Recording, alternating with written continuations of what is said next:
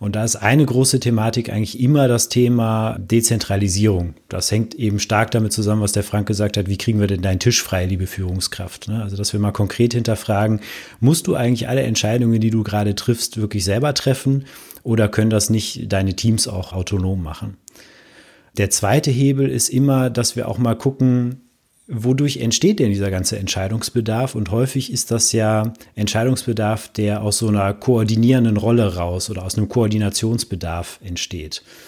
Und da schauen wir eigentlich immer, können wir die Teams nicht im Zielbild so zuschneiden, dass sie möglichst funktional integriert sind. Und dann ist, würde ich sagen, der letzte entscheidende Punkt, dass wir eben immer auch prüfen und uns genau angucken, ob die Stellen gerade optimal zugeschnitten sind.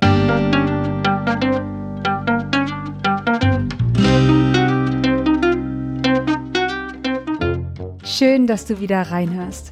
Ich begrüße dich ganz herzlich bei Ich, Wir alle, dem Podcast und Weggefährten mit Impulsen für Entwicklung. Wir bei Shortcuts laden interessante Personen ein, die uns zu den Themen Selbst, Team und Werteentwicklung inspirieren.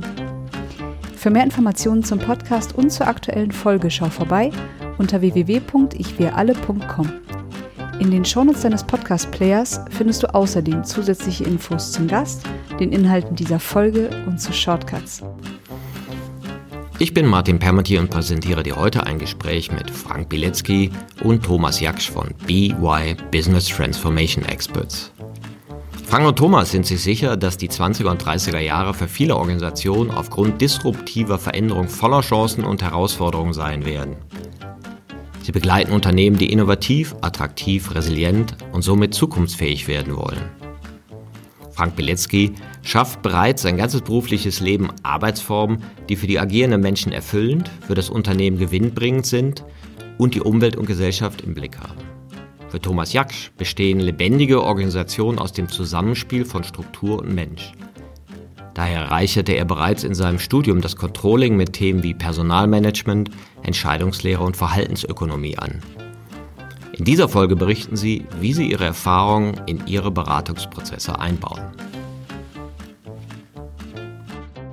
Bevor das Gespräch beginnt, noch ein kurzer Hinweis zu unseren Angeboten. Auf ichwiralle.com/angebote findest du unsere aktuellen Workshops und Ausbildungen zu den Themen Selbst, Team und Werteentwicklung. Und jetzt wünsche ich dir ganz viel Inspiration und Freude beim Hören. Audio ab.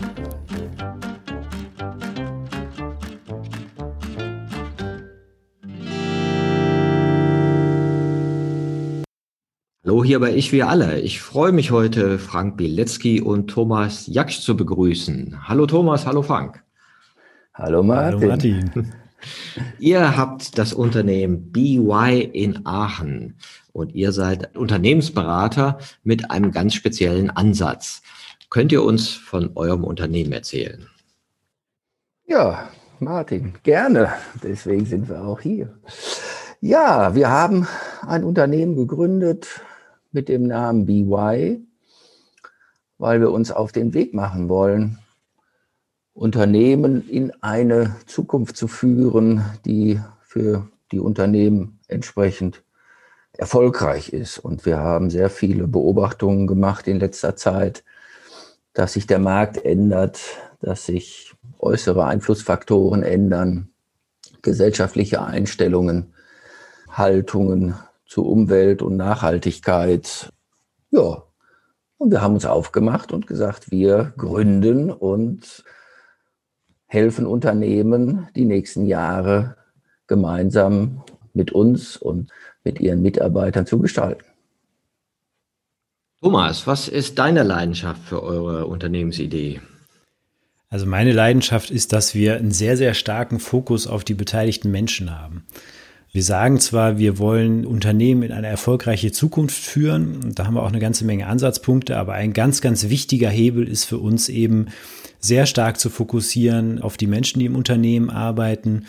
Und wir haben so eine ganz klare These, dass wir sagen, zukunftsfähige Unternehmen werden sich vor allem dadurch auszeichnen, dass sie eben ihre Mitarbeiter in den Fokus nehmen und ich sage es mal ganz einfach, als würdige Menschen und Mitarbeiter auch akzeptieren. Das heißt, dass sie ihnen äh, Verantwortung übertragen, aber natürlich dann auch gewisse Freiheiten geben.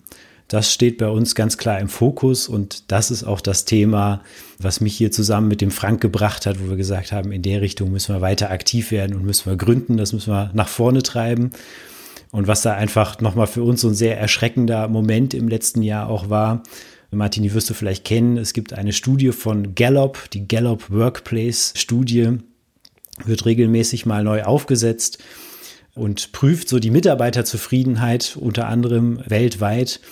Und da gab es in der letzten Studie für Deutschland und Europa eine Zahl, die wir sehr erschreckend fanden. Die hat nämlich gesagt, dass nur 15 Prozent der Mitarbeiter in Deutschland wirklich engagiert, erfüllt zur Arbeit gehen und mindestens genauso viele sogar so unzufrieden mit ihrer Arbeit sind, dass sie aktiv sozusagen Sabotage im Unternehmen leisten. Und das war für uns nochmal wirklich so eine, so eine ganz erschreckende Zahl. Also wir hatten vorher schon das Gefühl, es läuft nicht alles rund in der Unternehmenswelt. Aber als wir das dann nochmal so schwarz auf weiß gesehen haben, war das für uns, glaube ich, auch nochmal ein Weckruf, aktiv zu werden. Ich kenne diese Studie, die wird ja sehr oft zitiert, aber bei mir hinterlässt die immer so ein kleines Störgefühl, weil ich so merke, so, ist das wirklich, wirklich, wirklich so? Wer hatten da was, wen eigentlich gefragt? Ne, weil äh, wenn ich so mit unseren Kunden zu tun habe, ist das ehrlich gesagt nicht meine Erfahrung, sondern es ist eher meine Erfahrung, dass schon viel Engagement da ist, aber manchmal die Wege noch nicht so klar sind, wie ich das in Realität umsetzen kann. Was ist deine Beobachtung, Thomas? Ja, also erstmal zur Studie. Über die 15 Prozent kann man sicherlich streiten. Das Schlimme ist ja, selbst wenn der Wert in Wirklichkeit viermal so gut ist, ist er immer noch zu schlecht. Und zu der zweiten Frage, die du gestellt hast, sind die Leute wirklich so motiviert? Nee, das glaube ich nicht. Aber ich glaube, dass wir in ganz, ganz vielen Unternehmen eben ein Umfeld haben, das es den Mitarbeitern sehr schwer macht, ihr Engagement einzubringen. Und das ist ja auch Teil unseres Ansatzes, dass wir zwar sagen, wir fokussieren ganz klar auf die Mitarbeiter, aber der Weg, die Mitarbeiter zufriedener zu machen, geht über die Gestaltung des Umfeldes. Genau, wir sollten nicht drüber sprechen, sind Mitarbeiter motiviert, sondern zeigen sie ein Verhalten, das nach Motivation aussieht. Nicht? Also wir gehen in unserem Bild davon aus, dass eine intrinsische Motivation generell da ist, dass der Mensch sich zeigen möchte, aber genauso wie Thomas es gesagt hat, Verhalten ist eine Funktion aus Persönlichkeit plus Umfeld und häufig sind die Umfelder nicht so gestaltet, dass sich der Mensch dort so zeigen kann, wie es vielleicht erwünscht ist und wie er es sich auch selber wünschen würde. Das ist ganz spannend. Mit welchen Problemstellungen kommen denn eure Auftraggebenden zu euch? Was ist denn so eine typische Fragestellung? Sagen die genau das? Hey, ich möchte, dass meine Mitarbeiter zufriedener sind. Ist das der Treiber? Oder ist die Problemstellung oft eine andere am Anfang? Also wir haben unterschiedliche Basissituationen. Nicht? Also häufig haben wir eine Situation, dass Kosten im Vordergrund stehen, dass der Unternehmer denkt, also ich muss hier irgendetwas tun, stellt aber fest, dass die letzten Cost-Cutting-Programme ja auch nicht dazu geführt haben, dass es jetzt wirklich besser geworden ist und ihm gehen jetzt langsam die Ideen aus. Und häufiger kommen wir ins Spiel und, nicht, und sagen, wir hätten noch mal eine ja, radikal andere Idee an dieser Stelle für dich. Nicht? Und ich habe so manchmal das Gefühl, dass viele Unternehmen auch den Wald vor lauter Bäumen nicht sehen. Also wenn man sich die Veröffentlichungen zu dem Thema New Work, Zukunftsfähigkeit, Arbeiten 4.0 und sowas alles anschaut, dann hat man sehr schnell Meter in der Buchhandlung, die da äh, vor einem stehen und ne, viele Unternehmer sagen, ja, womit soll ich denn jetzt anfangen? Was soll ich denn jetzt tun? Ich brauche mal ein bisschen Orientierung an dieser Stelle. Auch das sind Situationen, auf die wir treffen, wo wir sagen, alles klar, es gibt so und so viele Ansätze und jetzt gucken wir mal ganz ruhig auf deine Ist-Situation.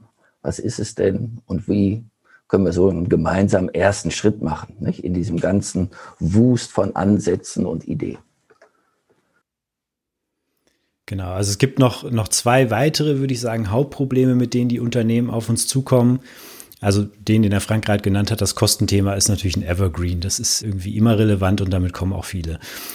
Es gibt aber dazu noch den Punkt, würde ich sagen, gescheiterte Kulturprogramme. Also es kommen auch Unternehmen an uns ran, die sagen, Mensch, wir haben versucht, unsere Kultur zu verändern und das hat irgendwie alles nicht gezündet. Habt ihr vielleicht noch ein paar Ansätze? Das ist auf jeden Fall noch ein Thema, mit dem die Kunden auf uns zukommen. Das dritte Thema würde ich jetzt mal subsumieren unter dem Schlagwort Agilität. Da versteht ja irgendwie jeder was anderes drunter. Die meisten haben ja so ein Zielbild von, ich will irgendwie schneller werden, ich will flexibler werden und habe verschiedene Dinge in der Agilität versucht, aber irgendwie hat das auch alles nicht gezündet. Die meisten meinen dann damit, sie haben irgendeine agile Methode eingeführt, also irgendwie Scrum oder sowas in einem Team und wundern sich dann, warum jetzt nicht das ganze Unternehmen auf einmal viel schneller und flexibler reagieren kann. Also das ist so der dritte Themenbereich, der dann so aus der ganzen Ecke, wir haben es mit der Agilität versucht, kommt. Ja, das ist ja immer eine heiße Kombi.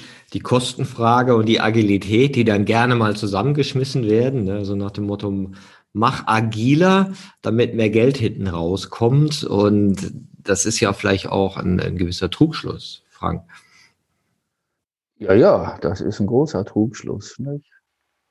Nicht? Also viele Unternehmen führen agile Methoden ein, nicht weil sie denken, wir brauchen ein anderes Mindset, wir brauchen eine andere Form der Kollaboration, sondern es ist hip und sie haben die Hoffnung, dass es dadurch preiswerter wird. So. Das, was wir auch noch erleben, und das hat auch mit dieser Agilität zu tun, dass sie es vielleicht tun, um attraktiver zu werden, nicht? weil sie denken, dann führe ich was Agiles ein bei mir, dann kann ich damit vielleicht nach außen gehen. Und wenn ich noch einen Kicker dazu stelle, dann präsentiere ich mich dadurch als modernes Unternehmen und hoffe so, meine Schwierigkeiten im Recruiting geeigneter Mitarbeiter zu beheben. Nicht? Auch das ist ein Punkt, ne, warum wir manchmal aufs Tableau kommen und sagen, ne, wir könnten was für dich tun, weil einfach Unternehmen auch an dieser Stelle Schwierigkeiten bekommen. Und das, glauben wir, wird in Zukunft noch zunehmen. Also die Generation Y wird sich sehr genau überlegen, in welches Unternehmen gehe ich. Der Kicker ist ja immer so das Standardbeispiel. Wir haben auch einen gehabt, viel zu laut so ein Ding. Ja, die ballern dann rum, da war Schreierei. Nach zwei Wochen haben sie gesagt, nee, wir wollen nicht mehr, dass sie spielen. Viel zu laut. Ne? Aber was du sagst, was ja auch Thomas gesagt hat, ist ganz interessant dass oft ein Kostenthema da ist, aber die Kulturkosten nicht gesehen werden. Ja, die wenigsten Unternehmen haben ja ein Kulturbudget, dass die sagen, na, Marketing nächstes Jahr nehmen wir vier Prozent vom Umsatz, Vertrieb drei oder so und Kultur, da investieren wir mal fünf Prozent, ne? sondern Kultur ist irgendwie, ja, irgendwie Marketing vielleicht. Ne? Und wo hängt das eigentlich dran? Und da gibt's ja diese schöne Aussage, du kannst dir alles kaufen, neue Mitarbeiter, neue Maschinen, neue Technik, aber eine neue Kultur kannst du nicht kaufen, die musst du selber machen.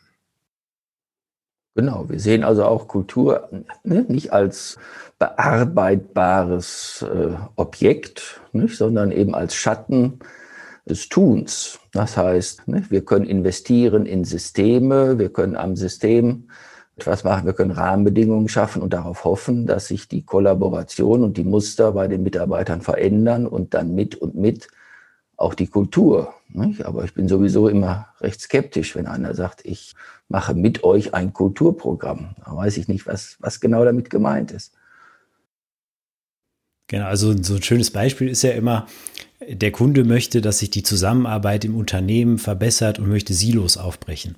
Und dann hat er vielleicht ein Kulturprogramm versucht und das sah bei ihm so aus, dass er irgendwelche Workshops gemacht hat und Teambuilding-Maßnahmen und so weiter. Wenn man aber auf die Rahmenbedingungen guckt, haben die sich 0,0 verändert. Das heißt, was gleichzeitig passiert ist, die Mitarbeiter, die gerade noch im gleichen Workshop waren, sind aber jetzt wieder in unterschiedlichen Abteilungen.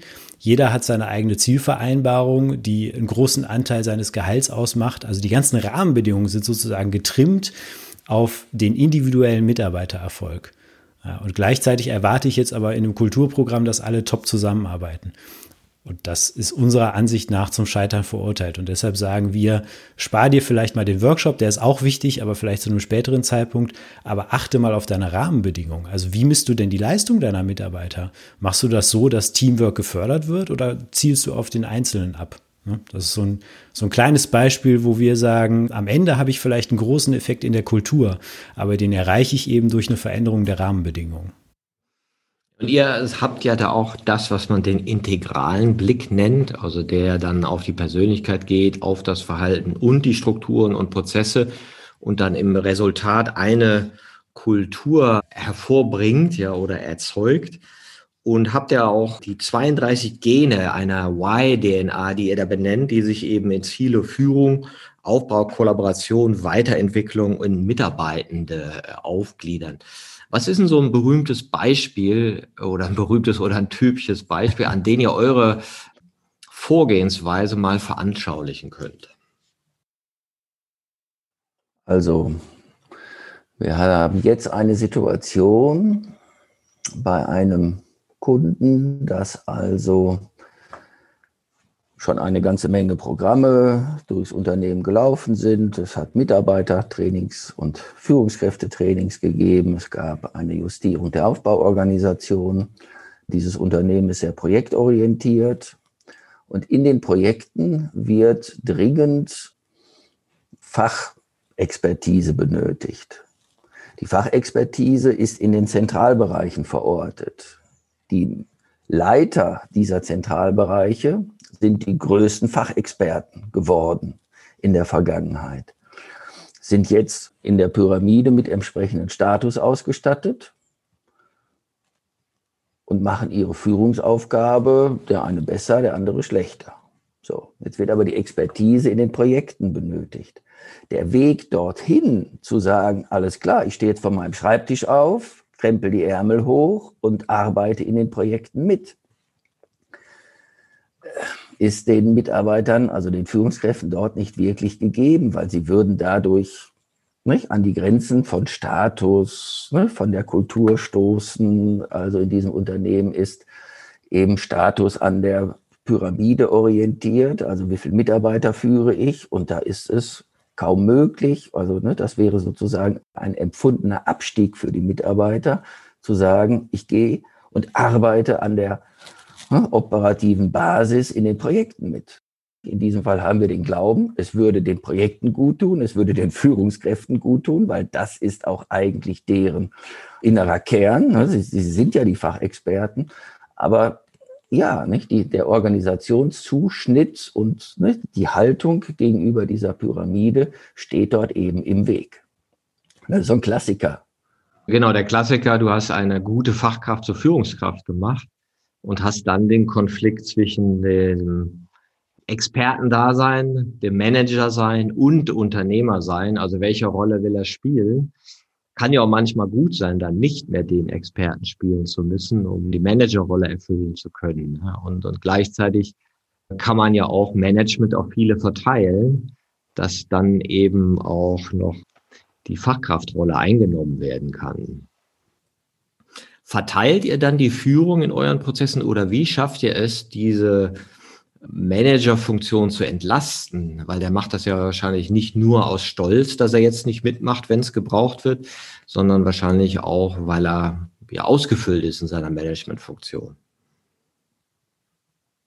Naja, es gibt erstmal zwei Ansatzpunkte. Also das ist auch die Grundidee unseres integralen Ansatzes. Jetzt muss man mehrere Dinge machen. Das eine ist ja, dass die Führungskraft sagt, ich habe gar keine Zeit dafür. Ja, mein Schreibtisch liegt voll mit, ich muss hier Entscheidungen treffen, ich muss dies machen, ich muss das machen. Dann fangen wir an und sagen, vielleicht machen wir mal deinen Schreibtisch etwas leerer. Dann sagt er, ja, aber wie, wie soll das gehen? Dann kommt das Erste, ja, traue doch mal deinen Mitarbeitern mehr zu und äh, verweigere sozusagen erstmal Entscheidungen, beziehungsweise delegiere oder lass deine Mitarbeiter entscheiden. Mach erstmal deinen Schreibtisch leerer, dass du eine, eine, gewisse Luft auch bekommst, um überhaupt darüber nachzudenken, könnte ich denn eventuell meine Fachexpertise an anderer Stelle zur Verfügung stellen. Dann muss man gucken auf die formalen Entlohnungsbänder und Boni und sowas, die in diesem Unternehmen herrschen. Da muss man dran. Das ist dann schon ein stärkerer Einschnitt, nicht? Dass man sagen muss, Natürlich muss man dem Mitarbeiter, wenn er diesen Weg geht, ermöglichen, dass er dadurch keine finanziellen Einbußen erlangt. Nicht? Da muss man dann die ganze Ziel- Setzung des Mitarbeiters sehen, nicht? Also 360 Grad Feedback. Und wie, wie ist das denn? Und man muss auch mit der Kultur des gesamten Unternehmens also darauf Bezug nehmen und das berücksichtigen, nicht? Darf der das oder verliert er eventuell sein Gesicht?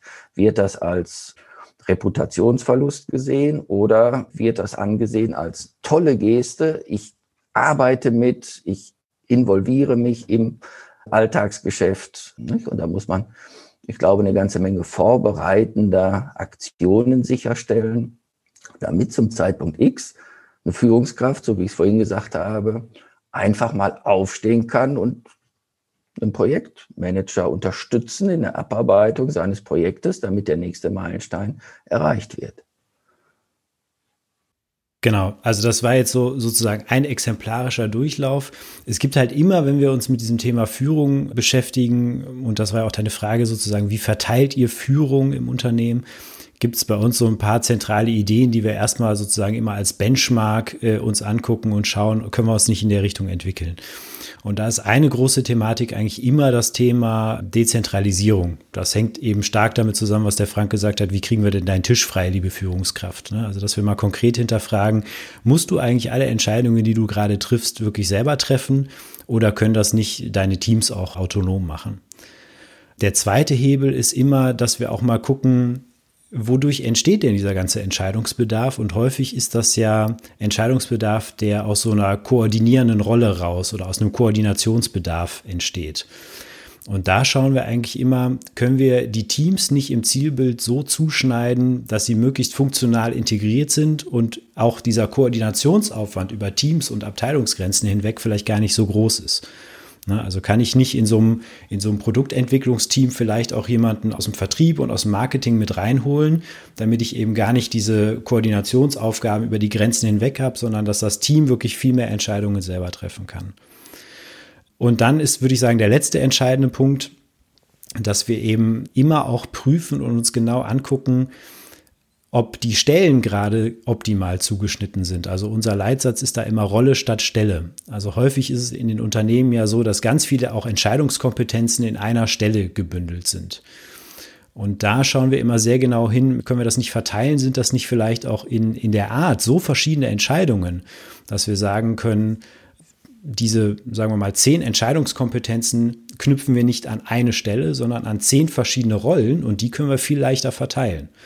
Ne, und das äh, gibt natürlich erstens den Mitarbeitern auch eine Entwicklungsperspektive, eine schönere, weil sie natürlich immer mal wieder auch eine neue Rolle dazu nehmen können und damit mehr Verantwortung tragen. Und fürs Unternehmen hat es den Vorteil, dass ich natürlich die Kompetenzen viel besser ausnutze, weil ich jetzt eben nicht mehr zehn Entscheidungen durch eine Person treffen lasse, die vielleicht sieben davon gut treffen kann, aber drei vielleicht auch weniger gut, sondern ich kann es eben jetzt optimal an die Kompetenzen ausrichten.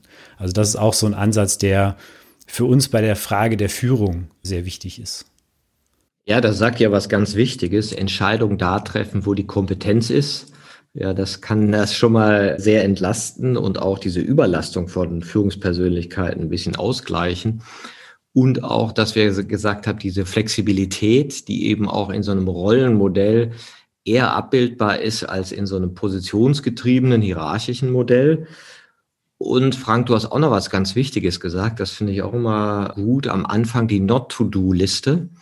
Weil das ist also meine Erfahrung, wenn man sagt, so, jetzt machen wir New Work, ja, oder agil, jetzt müsst ihr das, das, das, das, das auch noch machen. Und dann sagen alle, wie soll ich das denn auch noch machen? Ich habe da einen Tisch voll.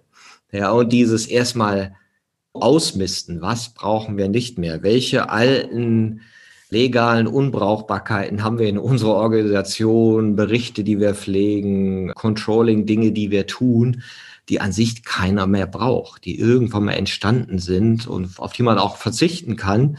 Und das ist auch meine Erfahrung. Wenn du das zum Thema machst, dann sind natürlich alle viel offener, weil sie sagen, ah, das nicht mehr, ach, wie schön. Ja, und es gibt so eine ganz einfache Übung. Du lässt mal aufschreiben, was wollt ihr loslassen, was wollt ihr bewahren, was wollt ihr einladen. Und da ist immer so viel mit gesagt, ja, dass wenn du dann sagst, okay, das machen wir nicht mehr, dann ist die Mitmachbereitschaft natürlich viel größer. Ja, wenn du an dieser Stelle, nicht, das machen die wenigsten Unternehmen, mal die Transaktionskosten von diesen ganzen Steuerungs- Steuerungsinstrumenten, den internen Steuerungsinstrumenten, wenn man die mal listen würde und sich anschauen würde, dann könnte man bei einem Cost-Cutting Projekt da relativ viel Potenzial entdecken, nicht? weil dieses ganze Managen und hier noch eine Auswertung und hier noch eine irgendwie ein Checkpoint und sowas, das ist relativ teuer. Nicht? Und das, was Thomas ja auch gesagt hat, diese Integration von Funktionen in Teams, nicht? ich würde auch noch sagen, verbunden mit ein paar Leitplanken, wie gehen wir Problemstellungen an, wie treffen wir Entscheidungen, nicht? also wie steuern wir das Tagesgeschäft, kann eben dazu führen, dass diese Transaktionskosten elementar sinken.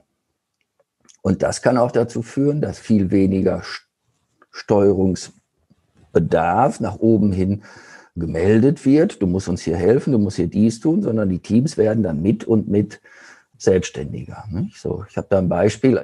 Wir waren mit einem großen Team bei einem großen deutschen Automobilhersteller und haben dort in einem großen Projekt verantwortlich den Projektplan gepflegt, also erstellt und gepflegt. Und das war am Anfang, war das eine unglaubliche Arbeit, diese Teams zu schaffen, diese Strukturen zu schaffen und diese Prozesse zu etablieren, dass diese einzelnen Teams sich selber steuern können. Als das dann allerdings geklappt hat, als das eingeschliffen war, die Prozesse routiniert gelaufen sind, war ich der Verantwortliche, der oben drüber war, in einer Position, wo ich morgens in Ruhe meinen Rechner hochfahren konnte, eine Tasse Kaffee trinken konnte, einmal kurz so ein bisschen rumlaufen, wie geht's dir, alles klar, alles prima, so dass der Kunde schon irgendwann sagte, Herr Wilecki, Sie haben aber ein schönes Leben hier. Nicht so. Ja, also es geht, nicht? wenn man es schafft, die Teams so zu befähigen, dass sie einfach ihr Tagesgeschäft machen können. Natürlich gibt es ein paar Regeln, also die eher auf der Prinzipienebene liegen, aber es geht. Und dann ist der Schreibtisch leer. Und dann, ne, man sagt ja auch immer gerne, arbeiten wir lieber im oder am System. Nicht? Also da sagen auch alle, ja, du musst am System arbeiten. Die meisten sagen, ja, würde ich gerne, kann ich aber nicht, weil ich keine Zeit habe. Aber dann hat man plötzlich Zeit und man kann am System arbeiten. Ja, ich möchte da nochmal gerade anknüpfen, weil der Frank gerade den Punkt Leitplanken auch schon mal gesagt hat. Also was wir natürlich immer wieder erleben, wenn wir mit Führungskräften sprechen, dass die unglaublich gehemmt sind, Entscheidungskompetenzen abzugeben und natürlich auch einfach Sorge und Angst haben. Da hängt der eigene Status mit dran, aber da hängt natürlich auch immer die Sorge dran, dass vielleicht auch die Entscheidungsqualität dadurch schlechter wird oder irgendwie Anarchie im Unternehmen ausbricht. Also wer hält denn dann alles zusammen und so weiter. Und da ist, glaube ich, dieser Punkt Leitplanken ist halt unglaublich wichtig. Also unser Ansatz ist nicht zu sagen, hier, liebes Team, ab heute dürft ihr alles entscheiden, viel Spaß dabei, sondern wir arbeiten gleichzeitig mit den Unternehmen eben daran, genau festzulegen, wie diese Entscheidungsprozesse denn stattfinden sollen. Wir arbeiten daran, die Leute auch zu schulen in den Themen Konfliktfähigkeit beispielsweise auch, weil so eine Teamentscheidung natürlich vor allem dann auch gut wird, wenn so ein Team auch mal einen Konflikt aushält und diesen Konflikt dann auch austrägt. Wir sprechen ganz viel auch über Formate. Also beispielsweise haben wir in einem Unternehmen mal äh, das Thema konsultativer Einzelentscheid genauer angeguckt. Ja, also, dass wir sagen, es kann zwar ein Einzelner entscheiden, aber der hat immer die Pflicht, vorher noch einen zweiten zu fragen. Also ein ganz toller Kontrollmechanismus, wo man eben sozusagen diesen Anarchiegedanken etwas bekämpfen kann, wo man die Qualität der Entscheidung erhöht, aber eben nicht in so einen unglaublich langen Entscheidungsprozess reinläuft. Also da gibt es ganz viele Themen, die man eben gleichzeitig mit betrachten kann. Also es ist natürlich nicht damit getan, einfach zu sagen, ab jetzt entscheiden die Teams alles selber und alles wird gut, sondern da muss man an ganz vielen Stellen natürlich aufpassen. Aber dann kann man Führungskräften auch die Angst an der Stelle nehmen und kann, wie gesagt, auch dafür sorgen, dass die Entscheidungsqualität nicht abnimmt, sondern im Gegenteil sogar zunimmt. Ja, da sprichst du einen sehr wichtigen Punkt an, genau, die Angst oder die Sorge, weil wir ja auch anders kulturell geprägt wurden, weil wir andere Praxen gelernt haben, weil wir vielleicht auch anders ausgebildet worden sind und weil es vielleicht am Anfang ja auch noch nicht klappt. Ne? Das heißt, die Angst kann sich ja sehr schnell bestätigt fühlen, ja, und klar, wenn man etwas lernt, eine neue äh, Entscheidungsform, passieren natürlich Fehler. Jetzt sagt man immer, hey, du brauchst eine offene Fehlerkultur, dann geht das schon. Aber wie geht ihr denn konkret mit dieser Angst um oder diesem Reflex, den man ja auch oft erlebt? Naja, Agilität habe ich probiert. Ne? Nach vier Monaten waren da zwei, drei gravierende Fehler. Da mussten wir das wieder lassen. Und was ist denn das dann so, was ihr dann da reinbringt und wie ihr da eine neue Sicht eröffnet? Also ich würde das mit unserem, ja, wenn man so möchte, Claim erklären, nicht? den hauptsächlich der Thomas vor einiger Zeit geprägt hat. Und das heißt, ne, mit Tiefgang und Bedacht. Also dieses langsame, vorsichtige, dieses Herantasten und dieses vielleicht auch daher integrales Modell, also diese Berücksichtigung von allen auf die Einzelsituation ausstrahlenden Einzelkräfte und ne, in der Komplexität das Thema sehen. Wenn ich ein Team neu zusammenstelle und sage, so, jetzt macht mal, dann ist die Wahrscheinlichkeit, dass ich in meiner Unsicherheit bestärkt werde und auch bestätigt werde, groß. Nicht? Das Team wird das nicht so schaffen, nicht? So, weil das Team mit Tiefgang und mit Bedacht, also vorsichtig, an diese Thematik herangeführt wird. Wenn jemand 20 Jahre lang seinen Job gemacht hat und Command and Control gewohnt war, kann ich ja jetzt, also in unserer Ansicht zumindest, kann ich sehr schlecht einfach mal von heute auf morgen einen Knopf umlegen, einen Schalter umlegen und sagen, das machen wir jetzt heute anders. Das wird den Mitarbeiter, das wird das Team überfordern. Deswegen mit Bedacht. Langsam, Schritt für Schritt, das ist, das ist unser Ansatz. Also vielleicht eine kleine Geschichte an dieser Stelle. Vor Jahren war ich in einer Aluminiumgießerei und der Kunde sagte, ja, wir müssen da was tun, so, nicht? Das war auch ne, so mit Gruppenarbeit, können wir da was machen? Und dieses Team, was ich betreut hatte, waren elf Leute. Der Ausbildungsgrad war relativ niedrig. Es gab Analphabeten im Team und die waren gewohnt, da ist ein Vorarbeiter, der gibt uns die Vorgaben und los geht's. Dann haben wir ein Team gebildet. Aus den elf Mitarbeitern ist das Team entstanden. Und ich war für das Team zuständig. Und ich sagte zu denen, so, jetzt haben wir hier eine Stunde in der Woche, da könnt ihr machen, was ihr wollt. Ich würde euch vorschlagen, ihr könnt Teamentwicklung machen, ihr könnt Probleme wälzen, ihr könnt am System arbeiten. Und die waren total überfordert. Und ich war, ne, also war Beratungsfehler von mir. Nicht? Ich habe gesagt, doch, nee, das müsst ihr, macht mal.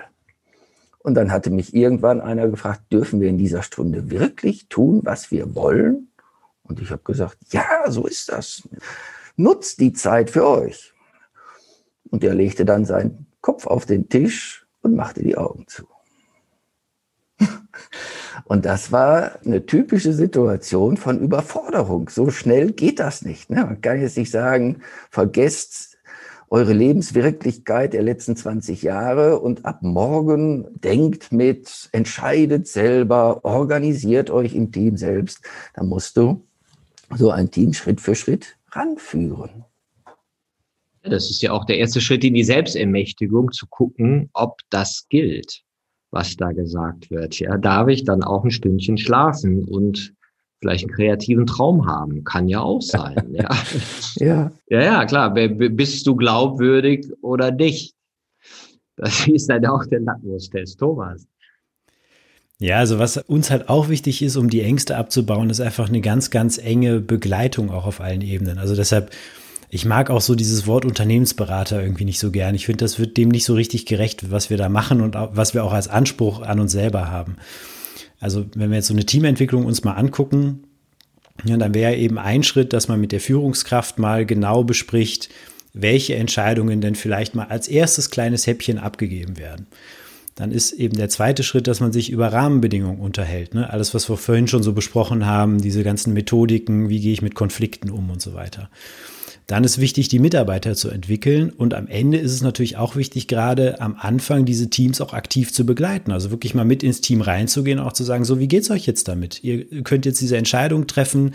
Wir haben vielleicht grundsätzlich darüber gesprochen, wie wir hier mit Konflikten umgehen wollen. Aber wie ist denn jetzt auch eure Sicht? Ne? Und diese vollumfängliche Begleitung, die ist halt unglaublich wichtig, um Ängste abzubauen. Und das ja nicht nur bei der Führungskraft, sondern natürlich genauso auch im Team. Also auch da gibt es ja Ängste. Ne? Wenn die auf einmal neue Entscheidungen treffen sollen, was sie vielleicht selber gar nicht gewohnt sind, wenn sie vielleicht auch in so einem unsicheren Umfeld sind, wo noch gar nicht klar ist, was passiert denn jetzt hier, wenn ich Fehler mache? Stehe ich hier morgen vor der Tür? Also jetzt, boah, jetzt soll ich entscheiden, aber boah, was ist die Konsequenz? Also auch für die Teams äh, ist ja wichtig, dass einfach so eine Sicherheit geschaffen wird. Und deshalb, ja, also Begleitung, ganz, ganz enge Begleitung auf allen Ebenen ist ganz wichtig, um Sicherheit zu schaffen. Ja, das ist ja, da seid ihr also Unternehmensbegleiter und nicht Berater. Ich persönlich mag das lieber. Also ich habe so eine kleine Affinität gegen diesen Berater, äh, oder nee, eben nicht Affinität, sondern eine kleine Abneigung gegen diesen Beraterbegriff irgendwie. Ja, da hat man immer so die McKinseys vor Augen, die PowerPoint reinbringen, das Konzept da lassen und sagen viel Spaß. Und das ist sehr weit von dem entfernt, was wir machen. Das ist ja auch wichtig, was du sagst, also diese Sicherheit reinbringen, ja, darf ich wirklich entscheiden, das hat ja auch was mit Macht zu tun. Wer hat Sanktionsmacht, wer ist wem unterlegen, wer kann wen eigentlich feuern, wer darf wem offen Feedback geben oder auch nicht. Ja, und das ist ja so ein Aspekt, auf den oft nicht so geschaut wird. Und ich sage immer ganz gerne, im Prinzip führen wir unsere Unternehmen ja sehr feudal, also wie so kleine Fürsten, ja, wo es dann halt den Fürst gibt, dann sein Hofstaat und dann die Bauern, ja, so von der Denke her, wo wir an sich denken, Mensch, wir sind doch Demokraten, ja, warum kriegen wir das in der Geschäftswelt nicht hin? Warum glauben wir da immer, das Spiel des Fürsten wäre das Beste? Ne? Und vielleicht liegt es an Machiavelli, wobei der sich das ja auch alles ausgedacht hat. Das ist einfach, es sind alles Kopfgeburten von dem, auf die sich dann angeblich das moderne Management bezieht. Und der hat da nur gesessen und sich das am Kämmerlein ausgedacht und war nie Fürst und war nie diplomatisch tätig. Ne? Wie macht ihr das denn, dieses Thema Macht? Wie schaut ihr da drauf und wie sorgt ihr dafür, dass das anders erlebt wird, so dass sich Menschen sicherer fühlen? Ja, das ist eine sehr gute Frage und also die bezieht sich auf die meiner Meinung nach allergrößte Herausforderung, nicht? Auf dem Weg in eine andere Zukunft mit einem anderen Organisationsmodell. So, also wir hatten das vor Jahren bei der Einführung von Gruppenarbeit. Da waren die Vorarbeiter, die gesagt haben, na gut, wenn jetzt die Gruppenarbeit kommt, sind wir ja überflüssig. Und eine ähnliche Angst besteht ja bei den Führungskräften, die jetzt vielleicht Führungskräfte geworden sind, wie in dem vorhin schon mal beschriebenen Beispiel, weil sie sehr gute Fachleute waren. Und wenn man jetzt mal schaut, wird sich in Zukunft das Profil für diese Menschen ändern. Und viele haben Angst und sagen, hm, kann ich diese Veränderung mitgehen? Ich bin doch gewohnt, dass ich als Fachmann so viel Respekt hier mir erarbeitet habe und sozusagen auch das Recht, Entscheidungen zu treffen. Und plötzlich sollen diese Entscheidungen gemeinsam getroffen werden. Ich soll ein großer Kommunikator sein. Ich soll viel zuhören. Ich soll am System arbeiten und sowas. Und viele haben Angst davor. Nicht? So. Und das ist auch ein Thema, was wir letztendlich meiner Meinung nach noch nicht vollständig aufgelöst haben, weil wir es auch nicht vollständig auflösen können. Nicht? So. Es ist einfach eine, auch bei einigen Menschen, berechtigte Angst. Da kann man jetzt nicht nur sagen, ach ja, das wird schon nicht so schlimm, nicht? sondern man muss jetzt gucken, was tust du mit dir und was tun wir mit dir und du mit uns und wie ist da der Weg? Es wird Veränderungen geben und einige werden den, die Veränderung innerhalb der Rolle oder mit einer veränderten Rolle mitgehen und andere müssen dann auch vielleicht wechseln. Die müssen dann gucken, was kann ich mit meinem Kompetenzprofil, mit meiner Persönlichkeit, was ich da so mitbringe, was kann ich in dieser Organisation am besten tun. Und auch das kommt wieder auf Tiefgang und Bedacht, ne, muss ein vorsichtiger Prozess des Herantastens sein, nicht? weil man natürlich auch keine Verlierer auf dem Weg schaffen möchte. Ist das denn möglich? Ne? Weil ich sage mir, wenn du ja ein System Richtung Selbstführung steuerst, ja natürlich brauchst du die Führungskraft dann weniger oder irgendwann gar nicht mehr. Und das ist ja auch gesellschaftlich unser Thema, so nach dem Motto, wir wollen das Neue, wir wollen eine nachhaltige Welt und wir wollen, dass alles schöner wird und auch noch enkeltauglich und so weiter. Aber Status muss bleiben. Privilegien müssen bleiben und Gehalt sowieso.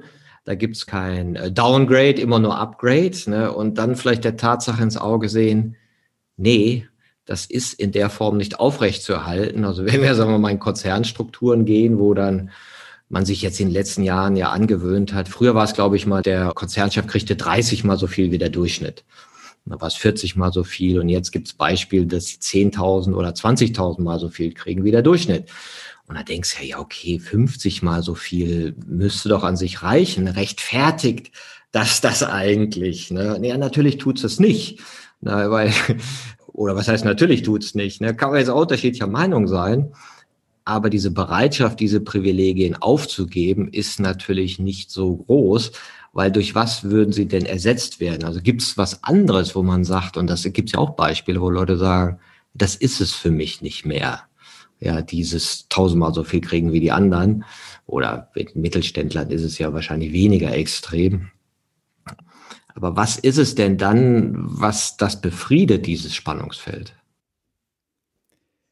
Bevor ich darauf antworte, Martin, würde ich gerne noch mal anderthalb Sätze zurückspringen, weil da war jetzt eine ganze Menge drin in dem, was du gesagt hast. Also ich glaube, wir haben äh, häufig ein Problem, dass wir zwei Dinge synonym betrachten, die man aber trennen kann. Und an dieser Sensibilisierung arbeiten wir relativ intensiv. Und zwar sind wir eingestiegen über das Thema Macht. Also du hast ja gefragt, wie gehen wir mit dem Thema Macht im Unternehmen um? Und sind aber dann auch gerade wieder gelandet beim Thema Status. Und ich glaube, bezogen auf die Macht gibt es einen klaren Trend. Die Macht wird von der einzelnen Person im Unternehmen in das System übergehen. Kann man jetzt gut finden oder nicht, aber ich sehe darin einen eindeutigen Zukunftstrend. Was man aber machen kann, um an der Stelle keinen Verlierer zu erzeugen, ist, dass man eben klar macht, dass Macht nicht unbedingt einhergehen muss mit Privilegien, mit dem Thema Selbstwert, mit dem Thema Bild. Also ich kann natürlich auch einem Fachexperten, der vielleicht nicht die Macht hat, jetzt Leute zu entlassen und so weiter, weil die Macht vielleicht im System liegt. Aber diesem Fachexperten kann ich immer noch ein sehr, sehr hohes Gehalt zahlen, dem kann ich sehr viel Wert beimessen. Also ich glaube, das ist ganz wichtig, dass wir das Thema Macht und Status und Wertmessung sozusagen erstmal voneinander abkoppeln. Und dann hast du sicherlich recht, dass wir auch darüber sprechen müssen, ob diese Art von Privilegien in der Höhe gerechtfertigt ist. Also auch da, glaube ich, müssen wir ansetzen. Und unsere Idee ist an der Stelle, dass eben dieses Thema Sinnstiftung für ganz viele Leute immer wichtiger wird. Wir haben ja schon so eine Generation auch gerade von Managern und Führungskräften erlebt, die vielleicht in den Unternehmen zu einem Reichtum gekommen sind, auch zu einem hohen Ansehen und Status, die aber vielleicht entweder mit 50 mit dem Herzinfarkt umkippen oder was wir ja auch immer wieder sehen, wenn man sich so in die Biografien reinliest von Leuten, die jetzt vielleicht so langsam ins Rentenalter übergehen, wo man vielleicht auch eine gewisse Reue erkennen kann, dass sie im Leben vielleicht zu wenig auf sich und auf eine ja, Sinnstiftung geachtet haben und immer zu viel auf den Status und vielleicht insbesondere auch auf ihr Geld und den dicken Firmenwagen. Und das erleben wir bei immer mehr Führungskräften. Das erleben wir aber natürlich noch viel extremer, wenn wir uns die Generation Y und, und Z angucken, die also jetzt ins Unternehmen einsteigen und ja zum Teil ihren Arbeitgeber schon danach auswählen, was der übergeordnete Purpose des Unternehmens ist. Und es wird ja nicht lange dauern, bis auch diese Mitarbeiter dann erstmalig in Führungspositionen kommen. Also wenn du fragst, was ersetzt das auch, dann würde ich sagen, ganz klar die Frage der Sinnstiftung. Also Sinnstiftung und Balance. Ja, das ist sehr interessant. Auch wie jemand mal sagte, ich glaube, so ein Buch äh, Fünf Dinge, die die Menschen am meisten bereuen auf dem Sterbebett. Und keiner sagt, hätte ich doch noch mehr gearbeitet. Wäre ich doch nur noch ein Stündchen länger geblieben, ja, die Woche über, sondern fast alle beklagen die Beziehung, die sie nicht gepflegt haben die Kinder, die sie nicht erlebt haben, die Momente der Gemeinsamkeit, die sie verpasst haben. Und das sehe ich auch so, wie du sagst, dass das die Bewusstheit darüber, dass wir ein Leben führen, das auch durch emotionale Erlebnisse geprägt und bereichert wird, ist groß und damit auch das Gefühl, was das Leben reich macht.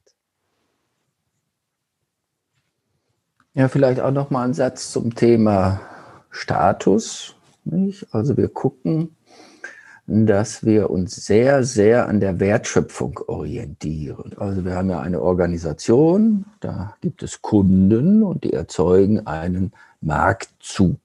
Also die wollen Dienstleistungen, Produkte. Und wir gucken, dass der Status ja auch bezogen ist auf den Mehrwert, den ich bei der Erzielung der Wertschöpfung erzeuge. Und theoretisch dürfte das sein, dass jemand 50 Mal so viel verdient wie jemand anders, wenn er sehr gut aufzeigen kann, dass sein Anteil an der Erbringung der Wertschöpfung auch wirklich 50 Mal so hoch ist als der Anteil des anderen. Das wird unserer Meinung nach sehr schwer werden, das aufzuzeigen, aber unser sozusagen steuerndes Element ist die Wertschöpfung. Und auch nochmal vielleicht ein Satz zur Frage, ja, ne, schafft man es vielleicht keine Verlierer zu erzeugen? Schafft man das auch? Also das wird auch sich selbst regulieren. Nicht? Also meine größte Tochter ist 22, die sagt häufig, Papa, also da kann ich ja nicht arbeiten oder das ist doch ein Produkt, das kann ich nicht kaufen. Also die behandeln ihre Mitarbeiter schlecht, die äh, produzieren nicht so, wie das sein muss. Nicht? Das geht gar nicht. Ja, und auch die Generation Y, also vielleicht nochmal ein Beispiel. Ich habe schon ein paar Jahre her äh, einen angenehmen, hochmotivierten jungen Mitarbeiter gehabt. Wir saßen zusammen im Büro. Ich bekomme einen Anruf, sehr wichtig, ja, also mit ne, also einer hohen Relevanz. Und ich sage zu dem, kannst du mal eben rausgehen, ich muss jetzt telefonieren. Ich war sein Chef. Und der guckt mich an und sagt, wenn du telefonieren willst, geh du doch raus du propagierst doch, dass wir auf Augenhöhe hier miteinander agieren. Das war so etwas, wo ich dachte, okay, jetzt bist du in der Realität mit dieser Generation Y angekommen. Ja, das ist jetzt eine Situation, mit der du umgehen musst. In der Situation bin ich fast geplatzt, aber ich dachte, ja, jetzt tief durchatmen, reflektieren und habe am Ende gedacht, recht hat er. Aber das sind jetzt Herausforderungen, die auf auch die Führungskräfte in Zukunft und die Unternehmen zukommen. Und also der Markt wird es regulieren, weil wer sich da nicht drauf einstellt, wird zum Zeitpunkt X keine Mitarbeiter mehr haben. Und auch vielleicht keine Kunden und auch vielleicht keine Investoren, weil selbst die mittlerweile, siehe BlackRock, anfangen, auf Nachhaltigkeit zu schauen und zu sagen, wenn du da nicht eine ordentliche Aussage uns auf den Tisch legen kannst, dann sind wir vorsichtiger mit der Beteiligung an deiner Company. Ja, du hast ja auch einen ganz wichtigen Begriff in dem Zusammenhang genannt, die Wertschöpfung. Ja, also jetzt wird man ja sagen, ja, wie Wertschöpfung, was soll denn da sein? Ja, welche Werte werden dann geschöpft? Und was erkennen wir denn eigentlich als Wert an und was ist unser Wert? So nach 0815 Betrachtung würde ich sagen, wie Wertschöpfung ist, wenn hinten Geld rauskommt. Ja, dann muss gut sein. Und mittlerweile wissen wir ja so, nee, nee, wenn hinten Geld rauskommt, heißt erstmal gar nichts. Ja, da musste mal ein bisschen in die Zeit gucken, ja, ein bisschen in den Folgekosten gucken oder was ihr gesagt habt, die Transaktionskosten, die Kulturkosten, äh, all das, was auch noch erzeugt wird, die Umweltkosten, ja, die einfach nicht berücksichtigt wurden bei der sogenannten Wertschöpfung. Und dass wir ja heute anfangen, anders auf Werte zu schauen oder auf Wertschöpfung zu schauen, ja. Ist das so auch eine Denke, bei denen, die ihr bei Geschäftsführern antrefft? Habt ihr da eine edukative Rolle? Oder kommen dann wirklich auch Chefs und sagen, pass mal auf, ich habe jetzt hier meine Millionen gemacht, alles gut, ich will jetzt was anderes, ich will auf einen anderen Wert einzahlen, gibt sowas auch? Oder von vornherein, ich will gar nicht Geld zu meinem Haupttreiber in meinem Unternehmen machen, sondern das soll zwar auch rauskommen, aber andere Dinge kommen zuerst. Ist das so eine Erfahrung? Das wäre ein Idealbild für uns. Also ein Unternehmer, der sagt, ich möchte mich entwickeln, ich möchte da was tun, ich erkenne, dass ich nicht zukunftsfähig bin und sowas. Das wäre das Idealbild. Das passiert auch schon mal, aber aktuell noch nicht so häufig. Meist ist es irgendwie ein eher kleines Problem, wie vorhin schon beschrieben, ne? die Kosten müssen gesenkt werden und sowas. Aber das wäre für uns der schönste Start in ein nicht Beratung, sondern ein Begleitungsprojekt. Wir sind aber sicher, dass es in Zukunft zunehmen wird. Wir sind uns sicher, dass es da nicht so eine Bewusstseinsveränderung bei den Geschäftsführern geben wird, die sagen, oh, da wird so viel drüber geredet, da ist so viel, wenn ich LinkedIn anmache, da werde ich zugeschüttet mit diesen Dingen. Also da muss ich vielleicht doch mal anfangen, drüber nachzudenken. Also wir sind uns sicher, dass es in Zukunft verstärkt so sein wird, wie du beschrieben hast. Die kommen und sagen, ich würde gerne mich auf den Weg machen. Und was ja ganz spannend ist, also es ist schon so, wie der Frank beschreibt, also diese Einhörner, die zu uns kommen und sagen, wir wollen nur unsere Mitarbeiter glücklich machen, äh, also die suchen wir noch. Aber was schon ganz interessant ist, dadurch, dass wir ja wirklich auch eng mit den Unternehmen zusammenarbeiten, knackt man ja manchmal auch so ein bisschen diese professionelle Schale. Und was man dann schon sieht, ist, es gibt sozusagen so eine Unternehmenssichtweise und die ist eben häufig sehr, sehr kostenzentriert. Aber wenn sich die Menschen da mal ein bisschen öffnen, dann gibt es schon auch verdammt viele Führungskräfte, die dann vielleicht auch mal nach einem Bier sagen, eigentlich wäre es auch schön, wenn ich zufriedene Mitarbeiter hätte und eigentlich müsste das viel mehr im, im Fokus stehen. Ne? Also das ist so ein bisschen sozusagen, wenn da mal so die private und persönliche Meinung rauskommt, dann sieht man schon, dass es an der Stelle immer mehr äh, auch ein Bewusstsein für diese Themen gibt aber irgendwie gibt es offensichtlich noch so eine Trennung von, das muss ich jetzt professionell beruflich betrachten und da darf das vielleicht auch keine Rolle spielen, weil ich muss ja meinen Profit hier maximieren. Und es gibt aber eben so diese ganz private, persönliche Erkenntnis, so richtig golden ist das vielleicht auch nicht. Also vielleicht noch mal ganz kurz ergänzt. Für mich ist das ein ganz wichtiges Thema, der Mut zur eigenen Wahrhaftigkeit. Also, dass ich auch im beruflichen Kontext mich als Person, als Mensch zeigen kann in meiner Wahrhaftigkeit. Das ist etwas, wo auch viele Führungskräfte, so wie Thomas es beschreibt, schon dann auch mal zugeben. Das wäre was. Schade, dass ich es nicht kann. Da setzen wir auch gerne an und sagen, warum eigentlich nicht? nicht? Warum ist das nicht möglich? Nicht? Und dann so geh doch mal auf die Experimentierebene. Ne? Versuch doch mal. Was wird eigentlich passieren, wenn du mal sagst, wie es dir geht? Das ist ja auch das, was wir oft erleben, die Stärkung der informellen Kommunikation. Ja, also wo man jenseits der Position und Rollen miteinander redet und wirklich mal sagt, wie geht's denn dir? Was erfährst du eigentlich? Wie erlebst du das? Was erzählst du zu Hause? Worauf bist du stolz? Ja, allein diese Fragen bringen ja dann unsere emotionale Wirklichkeit zutage, die natürlich immer da ist, von der aber so getan wird, als wäre sie nicht da.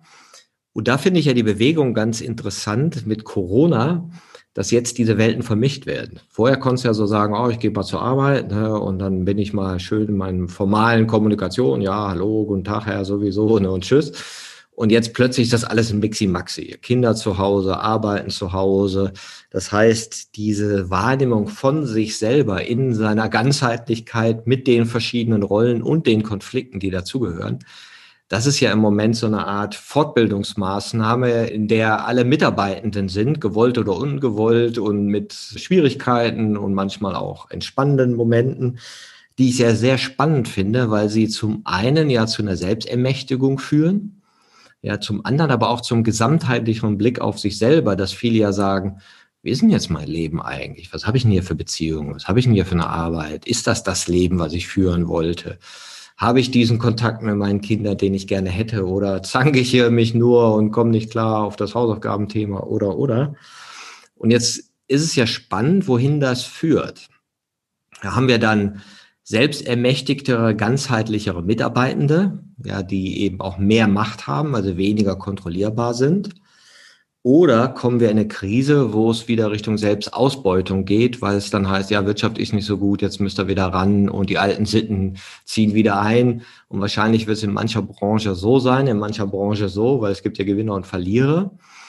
Aber was ist so euer Gefühl? Welche Bewegung nehmt ihr da so wahr? Also ich glaube, es wird beides geben. Am Anfang habe ich gedacht, ach, ne, eine kurze Auszeit, eine kurze ein, ein Besinnen, was dadurch möglich wird und danach setze ich etwas in Bewegung. Dann hat es etwas länger gedauert als gedacht. Dann habe ich gedacht, ach du Schreck. Das ist ja so, wenn ein Apfelbaum stirbt, dann schüttelt der nochmal ne, in seinen letzten beiden Jahren besonders viele Äpfel raus. Also das heißt für Unternehmen auch häufig, das, was wir tun, funktioniert nicht mehr, also tun wir es noch kräftiger. Ne, mit alten Methoden bewältigen wir dann wieder die Krise das habe ich dann wieder zwischenzeitlich gedacht. Mittlerweile jetzt kriege ich so ein Gefühl, kann, ich kann es gar nicht festmachen an genauen Beobachtungen, aber kriege ich so ein Gefühl, vielleicht ist Corona eine Chance für ganz viele. Und es gibt doch mehr, die sagen, wenn wir jetzt den Neueinstieg, also wenn wir jetzt wieder richtig anfangen, gucken wir mal, was wir gelernt haben und versuchen es etwas anders. Also ich bin jetzt mittlerweile wieder etwas zuversichtlicher, dass sich etwas in Bewegung setzt. Da würde ich dem Frank absolut zustimmen. Ich bin insgesamt, bin ich auch total positiv, dass wir da tatsächlich in Summe einen Schritt nach vorne machen. Ich glaube aber auch, dass wir an der einen oder anderen Stelle so ein bisschen Heilung und vielleicht Aufräumarbeit vor uns haben, weil was jetzt gerade passiert ist, ist ja im Prinzip eine gewaltige Veränderung, die in den meisten Unternehmen überhaupt nicht begleitet wurde. Ne? Also auch dieser Aspekt, den du gerade genannt hast, es gibt jetzt eine ganz andere Vermischung von privatem Ich und beruflichem Ich.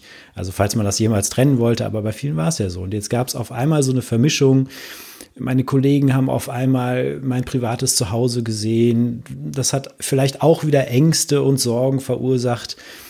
Und in vielen Unternehmen war das ja überhaupt nicht begleitet. Ne? Also ich habe Führungskräfte gehabt, die auf einmal vielleicht keine Kontrolle mehr ausüben konnten, was bei ihnen zu Ängsten geführt hat. Ich habe Mitarbeiter gehabt, die auf einmal privates preisgeben mussten, was sie vielleicht nicht wollten und das eben alles so ohne Begleitung. Also so wie man es eigentlich niemals machen würde, so eine Riesenveränderung.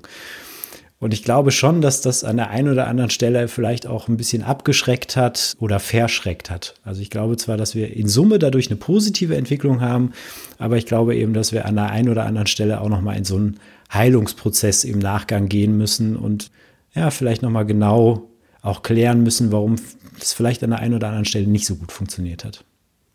Ja, glaubst du das jetzt auf politischer Ebene oder innerhalb der Organisation? Innerhalb der Organisation.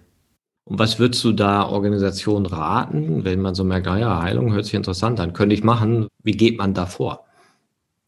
Also das Kind ist ja jetzt schon ein bisschen in den Brunnen gefallen. Ne? Der richtige Weg wäre natürlich gewesen, einfach frühzeitig zu erkennen, Mensch, hier kommt ein Riesenthema auf uns zu, wir haben auf einmal eine Riesenveränderung, wir suchen uns direkt Leute, die uns begleiten. Jetzt ist es ein bisschen spät, was kann man jetzt noch tun? Ich glaube, was man tun kann, ist wirklich in so eine Retrospektive zu gehen, äh, nochmal ganz offen im Unternehmen oder auch in den einzelnen Teams zu gucken, wie ging es uns in dieser Zeit? Wo hatten wir Probleme? Was hätten wir anders machen können? Und da wirklich auch bewusst versuchen, einen sicheren Rahmen zu schaffen, dass man eben wirklich auch ganz aktiv diese Frage, wie ging es uns in dieser Zeit adressieren kann. Also nicht nur, wo hat der Prozess gehakt, wo müssen wir beim nächsten Mal vielleicht Zoom statt MS Teams benutzen oder so, um die Tools ein bisschen äh, fein zu schleifen, sondern wirklich auch ganz genau hinzugucken, wie ging es uns, wo hätten wir vielleicht äh, im, im Teamzusammenhalt anders agieren müssen und so weiter. Also ich glaube, so eine ganz offene und transparente Retrospektive ist das Beste, was man jetzt machen kann. Macht mal an einem Beispiel fest. Wir hatten viele Kunden vor Corona, die über Homeoffice, Remote Work nachgedacht haben und dann fingen sie mal an, ja, so ein Tag und dann muss man aber mal gucken und nicht, so unter gewissen Bedingungen und man merkte an allen Ecken und Enden, dass das mit großen Ängsten verbunden ist. Also die machen da nichts, die gehen dann zum Friseur oder so und können die nicht mit umgehen. Und es war sehr schwer, also die Diskussion zu führen. Ne? Was brauchst du denn und, und, und. Und also es gab auf jeden Fall in den Unternehmen sehr viel Ängste an dieser Stelle. Jetzt hatten sie ja gar keine andere Chance. Also Corona hat das Unternehmen gezwungen zu Beobachtungen und Erfahrungen. Und jetzt sehen die, ganz viele Unternehmen sehen, ach guck an, das ist gar nicht so, dass alle Mitarbeiter dann jetzt drei Monate bezahlten Urlaub gemacht haben, sondern die Dinge laufen. Ich habe vielleicht sogar als Führungskraft versucht, ne, Kontrolletti auch in Zukunft, also in dieser Zeit zu sein, aber es ging technisch einfach gar nicht. Und so sind auch Erfahrungsschätze entstanden, die man jetzt nach der Krise nutzen sollte. Also das, was Thomas schon sagte, Retrospektive mal zu gucken. Sind denn deine Befürchtungen eingetreten? Und viele Befürchtungen von Führungskräften, ohne mich geht es nicht, ohne diese Art von Beobachtung, Command and Control geht es nicht, nicht? Die Zeit, die letzten Monate haben es einfach gezeigt, was da geht. Und die meisten, die aller, allermeisten Mitarbeiter gut damit umgegangen sind. Nicht? Und der Laden einfach gelaufen ist.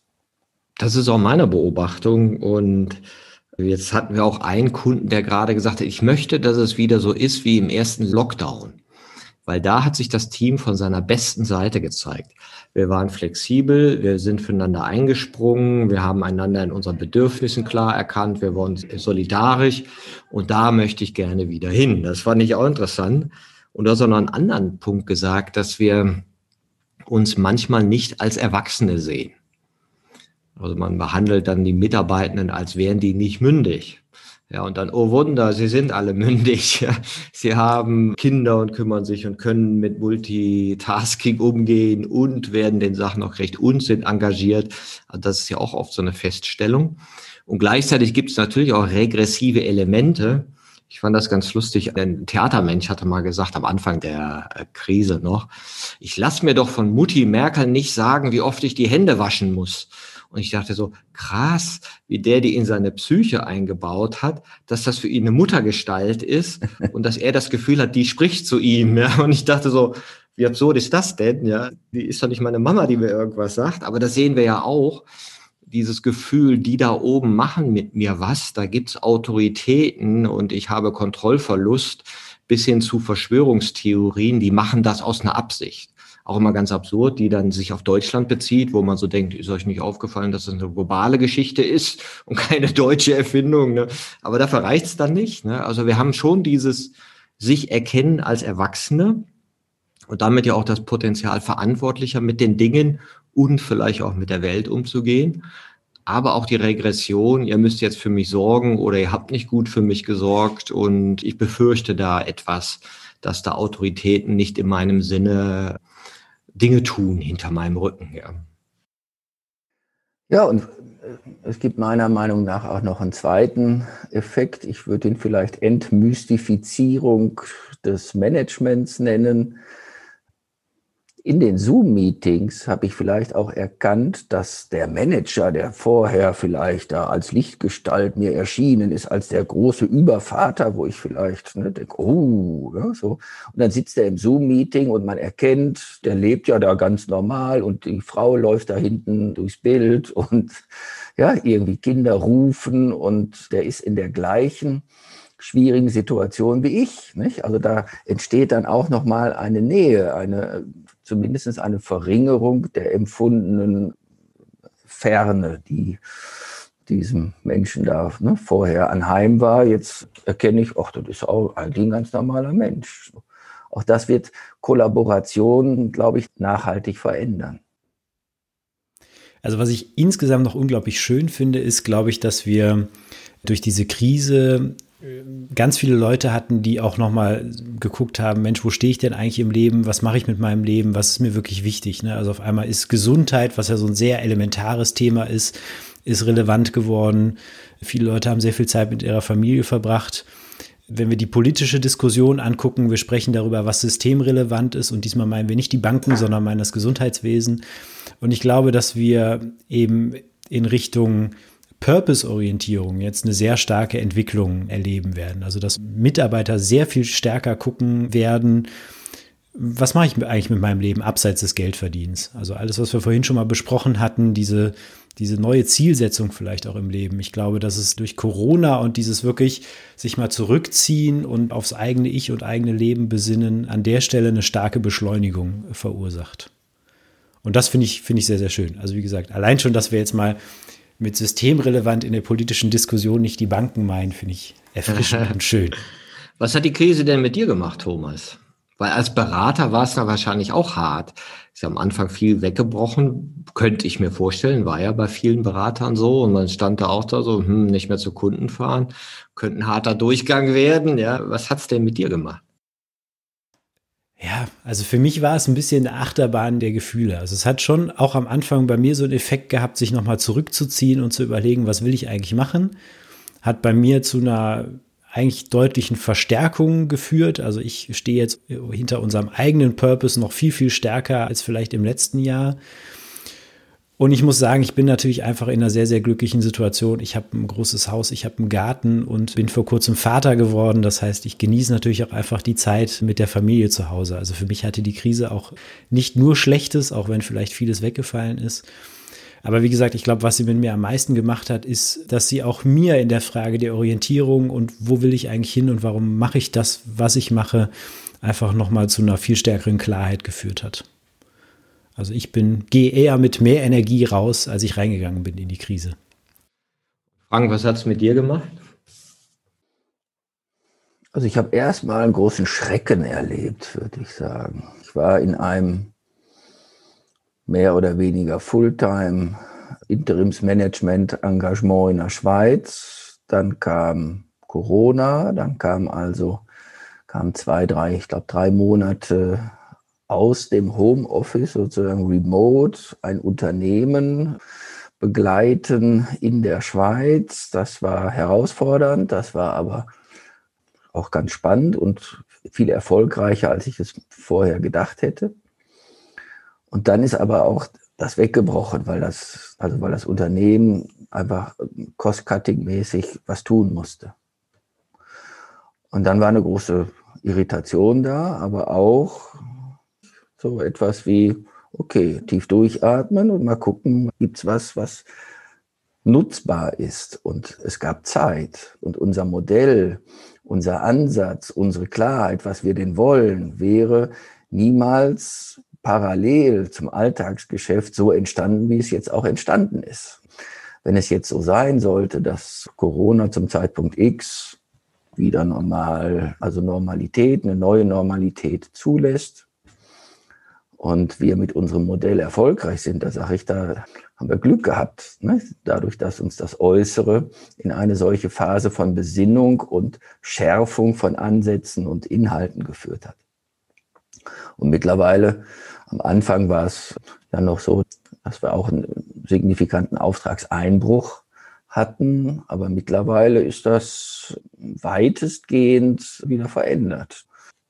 Wir haben noch ein bisschen Luft, aber die Aufträge kommen, das Geschäft zieht an. Also ich habe es ganz intensiv zum Schärfen genutzt und ja, auch ich habe Familie, drei Töchter. Auch da hat es einen Effekt gegeben, über den ich sehr dankbar bin. So zu Hause sein, Kontakte nochmal intensivieren, nochmal mehr zuhören. Ja, ich sehe das auch so, dass gerade für uns als Unternehmensbegleiter mit den Ansätzen zur neuen Arbeit letztendlich der Musterbruch mit der alten Welt oder in der alten Arbeitswelt eine Riesenchance ist. Weil du, ihr habt ja schon gesagt, so plötzlich, oh, Homeoffice, ja klar können wir, ah ja, Digitalisierung der Arbeit, ja können wir, ah, Transparenz schaffen, ah, verteilte Rollen. All das, wovon man so theoretisch jetzt jahrelang erzählt hatte und dachte, oh, wie komme ich denn damit durch? Wie erkläre ich denn? So ein Beispiel, wenn du früher VUCA-Welt erklären musstest. Was meint er wie? Volatil? Was, was ist das genau? Ne? Und jetzt sagst du, ah, volatil, heute so, morgen so, ja, okay, verstehe ich, verstehe ich. Unsicher, ja, kenne ich auch. Komplex, ja, weiß ich, was ich verstehe. Ambivalent, genau, so lebe ich. Also jeder weiß jetzt, was die VUCA-Welt ist. Und nicht nur als Wort, sondern er weiß, wie sie es anfühlt. Ja, und das, glaube ich, ist auch eine große Chance, weil ich glaube ja auch, dass wir manchmal Dinge vielleicht intellektuell noch nicht so erfassen, wie ihr gesagt habt, vielleicht weiß ein Unternehmer noch nicht so genau, was es jetzt da mit Aufsicht hat, mit neuen Arbeitsformen und, und, und. Aber er fühlt es. Und er fühlt vielleicht auch die Notwendigkeit zum Sinn und zur Nachhaltigkeit. Und durch diese, dieses Referenzerlebnis haben wir andere Gefühle, auf die wir uns gemeinschaftlich beziehen können. Also ich mache das mal deutlich, also bei mir am Wort Disruption. Disruptive, ne, passiert was im Markt und so. Das habe ich vor einigen Jahren zum ersten Mal gehört und habe dann versucht, intelligent zu gucken, um schnell nochmal nachzuschauen, was meint eigentlich dieses Wort.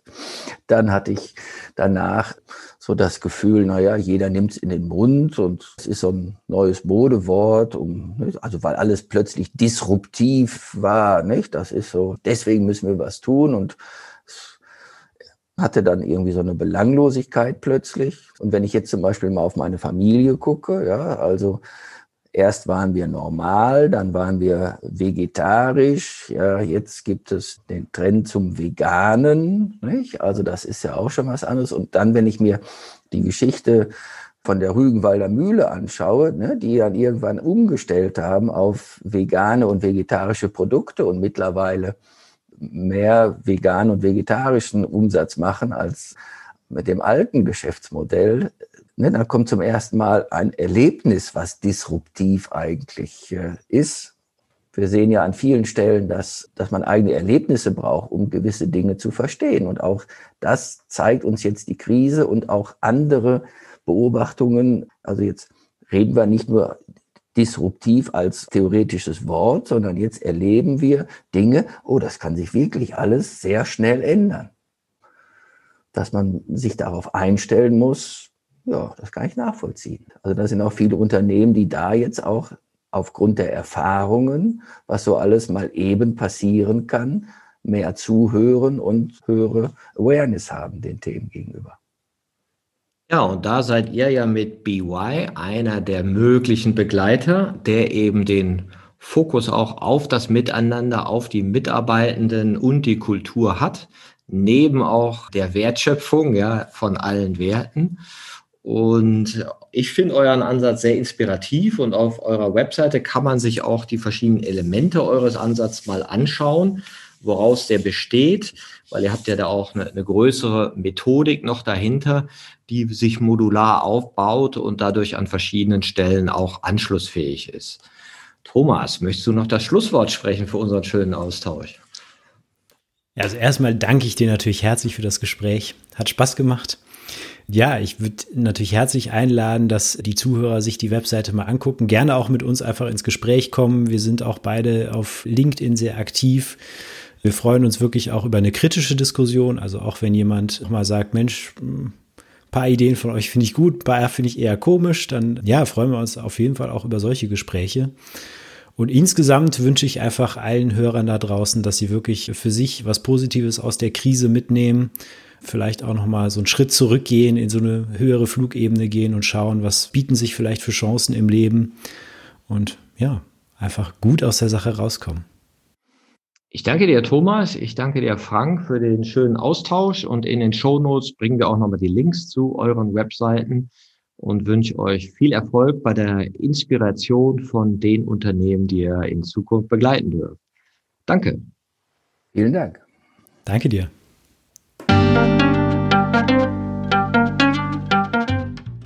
Das war eine Folge von Ich, wir alle, dem Podcast und Weggefährten mit Impulsen für Entwicklung.